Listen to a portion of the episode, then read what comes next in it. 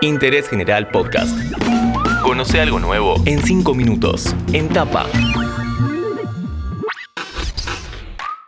Hola, ¿cómo están? Bienvenidos a este podcast de interés general en el que vamos a hablar de un tema muy polémico que tiene distintas interpretaciones por parte de la gente y eso genera una grieta. La legítima defensa volvió a estar en tapa a raíz del caso del jubilado de Quilmes que persiguió y mató a un ladrón. ¿Qué dice la ley? ¿Cuándo se justifica? ¿Cuándo hay exceso? ¿Y qué es un juez garantista?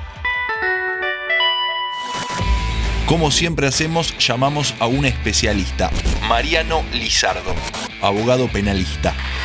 La legítima defensa es una causa de justificación que se encuentra regulada en el artículo 34, incisos 6 y 7 del Código Penal.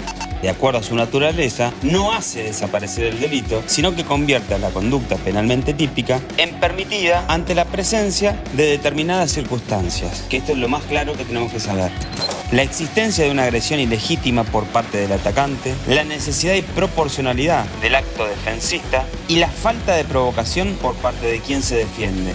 Solo en aquellos casos en los que existe una conducta en el Código Penal que sea alcanzado por estos tres requisitos, ninguno de ellos puede faltar, ninguno de ellos puede faltar, podemos afirmar que se actúa en legítima defensa.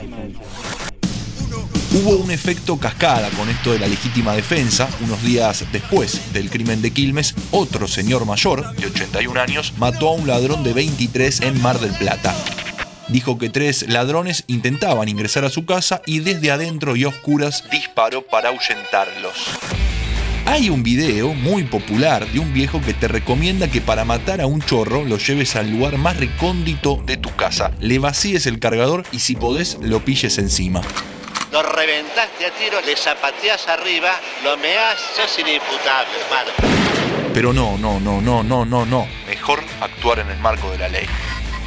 Se debe presentar una acción de defensa que sea necesaria, que sin ella no se hubiera podido salvar el bien jurídico protegido. Además de necesaria, esa defensa debe ser proporcional, es decir, tiene que tener relación comparativa con respecto al ataque.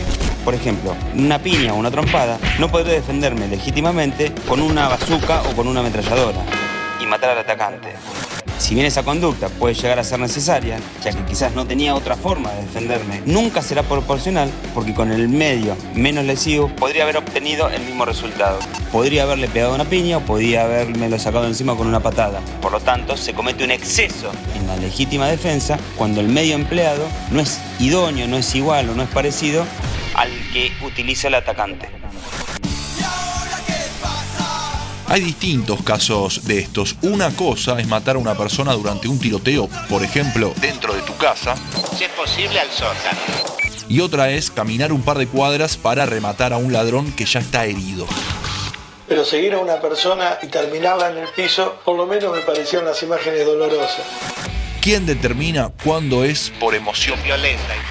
Generalmente son las asesorías periciales o los peritos los que determinan si la acción que desarrolló la persona que fue víctima de un delito y que se defendió, son particularmente ellos los que determinan el momento, la conducta y la acción llevada. Es muy difícil que un abogado o un juez o un fiscal pueda determinar esta actitud porque no tiene los conocimientos básicos como para poder determinar la personalidad del atacante. ¿Qué es un juez garantista? Un juez que aplica a rajatabla y no se deja llevar por los medios periodísticos o por la influencia de la sociedad al momento de resolver una causa. Entonces, generalmente se lo tilda de garantista cuando el juez aplica el estricto rigor de la ley, que en caso de decidir siempre la duda sea a favor de la persona más débil, que en este caso es el justiciable. ¿Qué pasa con el jubilado de Quilmes? Está muy mal matar. Es un delito, aún a quien te quiere robar y más en un estado de indefensión. No hubo un cambio de calificación en la causa del jubilado de Quilmes. No deja de ser un delito gravemente penado. En interés general no íbamos a dejar pasar un tema tan polémico como es la legítima defensa y para conocer los detalles de lo que dice la ley llamamos a Mariano Lizardo, que es abogado penalista. Como sociedad civilizada debemos ser contundentes en rechazar la institucionalización de la venganza privada. Interés General Podcast. Encontrarnos en Spotify, en Instagram y en interésgeneral.com.ar.